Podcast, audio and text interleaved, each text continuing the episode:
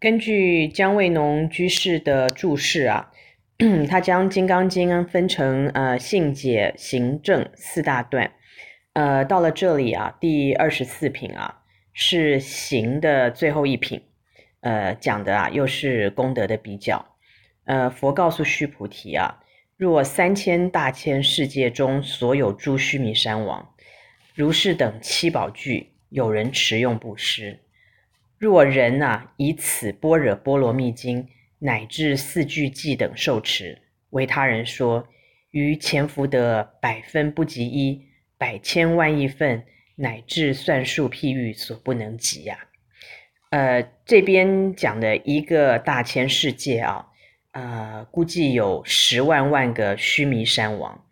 呃，其实啊，也就是用无穷无尽的七宝啊去做布施，所得的福德，也比不上受持广说金刚经所得的福德。